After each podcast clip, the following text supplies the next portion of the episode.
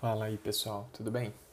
Chegamos ao nosso segundo episódio aí do nosso podcast da nossa disciplina de empreendedorismo é, na Faculdade de Medicina, a disciplina MSP 4061. e eu vou guiar vocês aqui agora como um conteúdo para um conteúdo complementar, né? Lembrando que os nossos podcasts eles funcionam como conteúdo complementar, é um material a mais para vocês ouvirem em outros momentos, consumirem em outros momentos, como um jeito aí de adicionar é, novos recursos a esse formato remoto que às vezes a gente perde muito a possibilidade de passar conteúdos, porque durante o Zoom fica muito pesado, a gente sabe. Então a gente vai criando novos formatos, formatos mais pontuais e independentes para vocês consumirem ao longo da semana. O importante é que vocês consumam. Deixar de consumir pode deixar uns buracos nas aulas mesmo.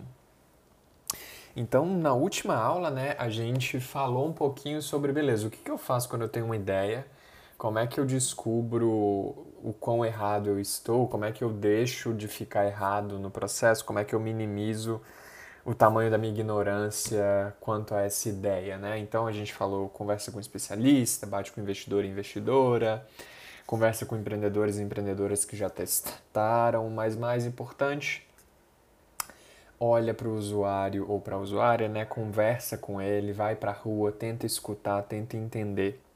É, e aí a gente viu as duas fases desse contato com o usuário, que é a fase de descoberta aí de um modelo de negócio, né? É, essas duas fases. A primeira é o Customer Discovery, né? Que é a descoberta, então você vai fazer entrevista, você vai observar, você vai às vezes vivenciar na pele. É, o mais importante é você tentar se concentrar no problema, né? Não querer falar da sua ideia de cara, não tentar empurrar alguma coisa, mas muito mais tentar entender. Aí tem a frase lá do Steve Blank que ele fala que o empreendedor que deu certo na bolha.com foi aquele que deixou a arrogância de lado. Ele só foi escutar para entender se os problemas e a realidade daquele usuário ou usuária faziam sentido. E aí essa primeira fase é muito de escuta e entendimento. Você vai entendendo se o mercado está fazendo sentido ou não. Falamos de uma prioridade, ranking de dores, bater com ranking de solução, fazer essa orientação aí, a escuta e criação de persona, né? A gente viu a ferramenta persona. E o segundo passo é a validação, né? Eu até contei a história do pilha social ali, que é um pouco de, olha, de nada adianta as pessoas falarem que tem um problema, que o problema é grande mesmo, se elas não é, realmente se engajarem com o produto, se elas não toparem o produto. E aí falamos que um jeito de economizar e não quebrar a cara de maneira tão cara, é, você vai quebrar a cara, mas você tem que reduzir o custo desse quebrar-cara é fazer o MVP, né? o produto mínimo viável, uma versão simplificada. Para mim, a melhor definição é fazer um experimento, como um processo, um processo de muitos experimentos, que às vezes nem é um produto por si. Mas esse processo de experimentação aí, ele é orientado à aprendizagem, né? Eu estou sempre construindo, medindo e aprendendo, eu estou sempre realmente me orientando a aprender ao máximo com pequenos experimentos é, e, e aí você termina essa validação em tese com um nível maior é, de insight sobre o usuário ou usuário utilizando o seu produto. Agora você procura o Product Market Fit. Essas versões simplificadas, elas são bem importantes aí porque elas aceleram o processo de aprendizagem em relação ao produto. E aí, eu vou trazer para vocês, é, nesse contexto, alguns erros comuns que acontecem nessa fase primeiro deles é utilizar formulários, né? Esses formulários, ah, eu mandei um formulário para 100 pessoas, 100 pessoas responderam, olha que legal, então 200 pessoas, tem até estatística aqui. E acreditar que um formulário vai te dar uma noção de validação, você não consegue validar por formulário de jeito nenhum. É, e até mesmo o, a parte de descoberta é perigosa no formulário. Ele, ele funciona às vezes, mas ela é perigosa porque não tem interação, né? Você não consegue perguntar mais, você não consegue aprofundar, você não consegue ter um jogo de cintura que às vezes numa entrevista você conseguiria. Numa entrevista, em tese, você consegue explorar muito mais. É, e num formulário é bem rígido. Então, esse é um primeiro erro bem comum que empreendedores e empreendedoras cometem. É...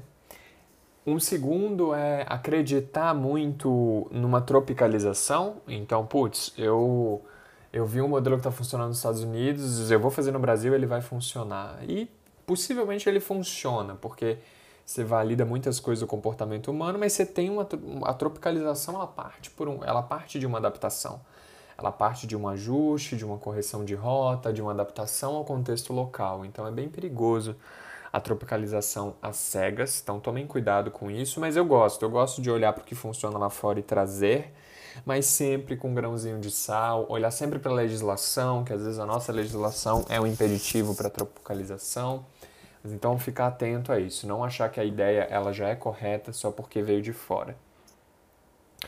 Um outro ponto é escalar rápido demais, então é, captar dinheiro, às vezes você tem acesso a capital, né? Aí você capta dinheiro e você já quer criar operação grande, já quer funcionar. Vocês lembram, né, que o, o, o Steve Blank ele sinaliza isso como o maior erro, né? Você começa já montando uma operação grande, né? A gente fala é, escala é, muito cedo, né? Escala é, early scale, né? Dizem que é um dos maiores motivos para a morte de startups. Então, você querer atropelar esse processo de validação, esse processo de entendimento, é bem perigoso, acaba criando uma noção de produto muito fria e muito distante do usuário ou da usuária. E nessa linha, o texto, leitura complementar, né, o Do Things That Don't Scale, que eu falei que é meio que o, o grande ensaio aí, que é quase que o manifesto das startups que deram certo aí, é um modelo é, ultra seguido no mundo inteiro é, é o mais orientado, né? Então esse ensaio ele bate nisso, ele fala, olha, não escale rápido, deixa para escalar o mais tardiamente possível. Construa coisas que não escalem. Então essa parte aí de esse é um erro bem comum, querer escalar muito rápido, querer captar dinheiro muito rápido, crescer muito rápido de uma maneira muito atropelada e botar os pés pelas mãos. Já vi grandes, grandes empresas quebrando a cara nesse processo. E um último aí que está ligado a um pouco o, a história do pilha social e às vezes você ficar só na primeira fase ali do, do, do, processo é basear só em conversas, né? Então, putz, eu conversei com as pessoas, elas falaram que usariam e já segui querendo montar a empresa.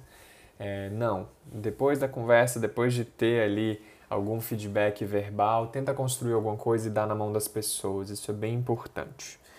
E aí eu vou trazer alguns cases complementares de validação, porque eu acho que validação, o mais importante é você ter um maior volume de exemplos possíveis. Possível. É... O primeiro deles é você validar com o que a gente chama de MOU, que é Memorando de Entendimento, Means of Understanding, MOU. É, o MOU é um tipo de contrato comum em grandes empresas que ele serve como um jeito de você é, validar a intenção de compra. Às vezes, para produtos muito difíceis de construir, o MOU ele já é um grau de validação mais interessante. Vou dar um exemplo. Mercado de drones. A Embraer gosta de apoiar algumas startups, o mercado de agro também gosta de apoiar algumas startups de drones, mas construir um drone não é trivial. Então, envolve muito dinheiro, envolve um, um processo complexo aí. E aí, o que, que tem se utilizado geralmente?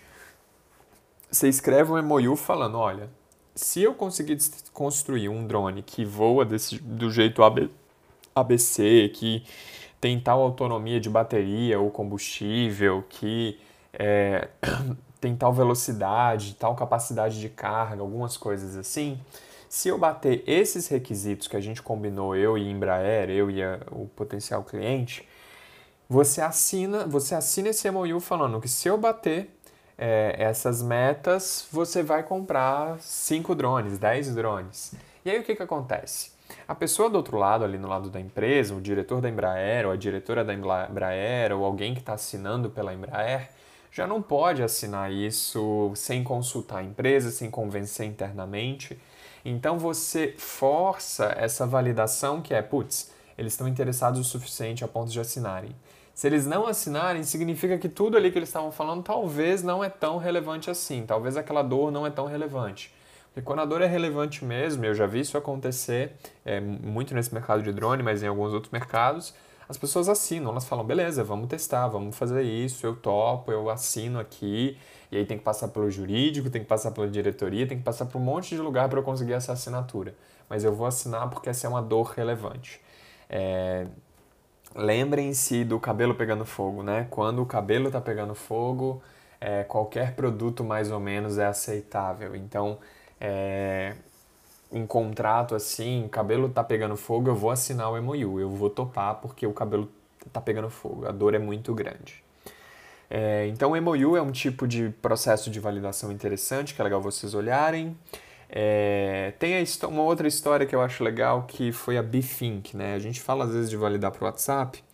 A Bithink era um, uma startup que ela queria fazer é, meio que a digitalização das atas laboratoriais. Para quem aí já trabalhou em laboratório, sabe que eu tenho que escrever uma ata dos meus experimentos, né? Eu tenho que ficar registrando. E aí muitas pessoas fazem, tipo, putz, eu escrevo ata, eu não posso levar para casa porque isso é propriedade intelectual é, e também é meio inseguro até em termos de, de, de risco de contaminação, independente do laboratório. É, então, putz, essa ata ela tem que ficar aqui Geralmente, quando eu estou fazendo um experimento, eu não quero anotar, e aí, tipo, o processo às vezes é. Eu já vi pessoas que criam um grupo de WhatsApp com elas mesmas, né, uma pessoa só, e fica se mandando áudio é, contando o que fez, porque aí em casa eles escrevem com áudio, né? Faz uns gambiarra, faz uns negócios estranhos, porque esse processo de escrever as atas laboratoriais é super problemático e é um problema grande. Você já teve disputa aí pra, por patente baseada em atas laboratoriais, já teve processo baseado em ata laboratorial, porque um aluno perdeu uma ata. É, já tem muita disputa, muita briga dentro de laboratório, tem muito problema ligado à ata, é uma dor grande. É, e aí a Bifin, que era um pessoal de laboratório, um empreendedor e um empreendedor, eles viram essa dor e eles falaram, cara, dá para digitalizar, dá para criar um produtinho digital disso. E eles eh, falaram, putz, se for alguma coisa que eu mando um áudio ou ele tem uma câmera que ele vai filmando o experimento, mas poxa, eu tenho um microfone ali que eu vou falando que eu estou fazendo o experimento e ele já cria a ata tipo padronizadinha no formato de uma ata laboratorial, em PDF, tudo pronto. Eles estavam com essa ideia e deu, deu, deu certo assim, a validação deles foi eles cadastraram algumas pessoas, eles falaram, olha, estamos fazendo um serviço e eles faziam totalmente manual. Eles falavam, manda o WhatsApp, manda um áudio de WhatsApp pra gente, que a gente no mesmo dia te manda uma ata laboratorial em PDF. Eles recebiam o áudio e faziam na unha ali, eles faziam em PDF. Com WhatsApp eles validaram. Depois eles testaram a tecnologia de reconhecimento de voz e transcrição e foram avançando assim. A solução foi, deu super certo, ficou super legalzinha. Mas eles acabaram que tinham outros planos de carreira e não, não quiseram avançar tanto, porque também no mercado brasileiro o processo de compra em universidade ia ser um pouco complexo. Mas o mais importante aqui é que o processo de validação deu muito certo. Eles com o WhatsApp eles validaram uma demanda aí laboratorial, uma coisa que envolvia alguns níveis de segurança e tal, eles fizeram ali com o WhatsApp mesmo. É, isso só para reforçar a tese que muitas vezes você consegue validar com WhatsApp, você consegue validar manualmente. Uma outra história clássica aqui, essa todo mundo que fala de MVP fala, é a das Apos, que eles queriam vender é, sapatos online. Ninguém antes estava vendendo sapato online, eles estavam querendo fazer esse modelo. E o que, que eles fizeram? Eles, em vez deles comprarem um monte de tênis, faz um estoque, cria uma loja e vê se as pessoas vão comprar ou não. Eles iam numa loja, eles combinaram com um lojista do, do bairro deles, eles iam na loja, tiravam foto de tênis e postavam num blog. As pessoas falavam, ah, eu quero esse, eu quero aquele, eles ligavam para a loja, pediam o um número e tal e enviavam para a pessoa. Então, não construíram estoque, criaram um blog simples, vocês viram que hoje é fácil criar ali com Wix e tudo mais. Criaram uma plataforma super simples, iam tirando foto e aí eles foram validando a demanda. Se a, o crescimento acontecia, se putz, mais gente pedia, se a entrega funcionava, se o frete valia a pena, se o processo era bom, se a dinâmica de estoque funcionava, eles foram validando um monte de coisa aí. É, o modelo deu certo, eles provaram, cresceram, a empresa virou um grande, grande player e depois foi comprada aí é, eu acho que foi pelo eBay ou pela Amazon por coisa de um bilhão de dólares aí, um caso mega legal é, americano aí das Apos. Então, é, tem até um livro legal, Satisfação Garantida, que é a história da, das Apos. É, se concentraram muito nisso. Em, putz, no começo eu vou validar do jeito mais cru possível, eu não vou ficar criando uma operação, eu não vou construir estoque, eu não vou fazer nada. Eu vou tentar aqui com um blogzinho, eu vou tentar vender meus produtos. E uma última história para trazer para vocês, esse eu acho legal porque está bem ligado à saúde. É, uns, uns alunos eles descobriram, é, uma aluna e dois alunos descobriram aí um o problema de úlcera por pressão, né? Quem já trabalhou em hospital, em recuperação, sabe como é que é, que quando você fica deitado muito tempo numa posição só, igual pacientes acamados, você começa a ter úlcera por pressão, por compressão ali, a pessoa começa a ter uma úlcera na costa, na bacia, é, de concentração de sangue, porque você ficou muito tempo no mesmo lugar. É, e essa úlcera por pressão aí é um problema super grave, dá, nossa, dá processo em hospital, dá um monte de problema aí. E, e eles falaram, putz, a gente quer combater isso, a gente sabe que é uma dor grande, é mesmo. As multas são muito caras, então é muito cabelo pegando fogo. Tem muito dinheiro envolvido nesse, nesse problema, é uma dor muito monetizável. É, e aí a úlcera por pressão, como é que eles queriam resolver? Eles falaram, cara, é, tem alguns jeitos, né? Colocar às vezes um wearable para ver movimento e avisar para os cuidadores ali, para as pessoas de enfermagem, para virar os pacientes, para fazer movimentação nos pacientes de tempos em tempos. É, mas também, é, eles falaram, mas também dá para fazer por visão computacional, né? Com a câmera na frente do leito, eu vejo se a pessoa mexeu ou não, e essa câmera na frente do leito, ela ainda pode prever queda, ela pode fazer muitas coisas. Então, esse, esse é o mercado que eu acho legal, viu, gente? Câmera na frente de leito dá para tirar alguns insights bem legais. É... E aí, o que, que eles fizeram? Putz, vender isso, validar isso de cara, como é que eu vou validar se a tecnologia funciona ou não, como é que dá, não dá. E aí, a tecnologia eles validaram num ambiente controlado. Eu lembro de eu falando com eles, gente, beleza, vocês não têm um hospital para testar se funciona ou não a câmera, se se a solução funciona ou não, mas vocês podem fazer num ambiente controlado, vocês podem fazer na casa de vocês. Vocês podem colocar um boneco numa cama, numa cama colocar a câmera na frente e ver se a câmera pega. Você faz uns movimentos com o boneco, vocês vão fazendo algumas coisas. É, vocês podem ficar vocês na cama, ver se tem queda ou não, mas especialmente para testar a úlcera por pressão, ver ali se, o, se a câmera reconhece que o boneco está parado por muito tempo e vai criando um sisteminha. É, e aí depois disso, putz, você prova a tecnologia, você mostra para o hospital, você testa ali, putz, vamos testar uma semana de graça aqui, não muda nada na sua operação, e aí você vai validando de maneira progressiva. Esse foi um negócio que deu certo. O pessoal lá de Uberlândia conseguiu avançar bem. É, e eu achei super legal, assim, a validação foi em ambiente controlado. Então você pode validar criando um ambiente controlado, fazendo uns testes ali, é, igual eu falei da Clorox, né? Que as duas executivas da Clorox, para fazer um, um sabonete lá eco-friendly, começaram a testar em casa. Aí avançaram com chefia, avançaram no P&D, avançaram com testes externos. É, você começa às vezes, quando é um negócio que tem uma barreira técnica grande, você pode começar em ambiente controlado, validar a barreira técnica e aí avançando é, para espaços maiores. Então, esses são os pontos aí que eu considero bem importantes quando a gente fala de validação. É, eu queria trazer isso para vocês nesse podcast. Né? Tomem muito cuidado com esses vacilos que a gente dá em validação, achar que formulário valida, achar que tropicalização valida. É, tem que tomar muito cuidado aí, tem que, tem que validar manualmente mesmo. No começo você tem que fazer o máximo não escalável, o máximo na unha possível. E eu trouxe aí alguns exemplos para vocês de realmente faz na unha, tenta fazer o máximo em casa possível, porque se aprende muito, se ajusta muito o produto e aí você evolui. É, esse foi o nosso podcast de hoje, eu espero que vocês gostem. É, lembrem das entregas, viu, gente? Quero ver o MVP de vocês, a landing page de vocês aí no Wix, bonitinha da ideia de vocês, e a gente vai trabalhar com isso na próxima aula, na quinta-feira. Espero que vocês tenham gostado e até lá, gente. Tchau, tchau.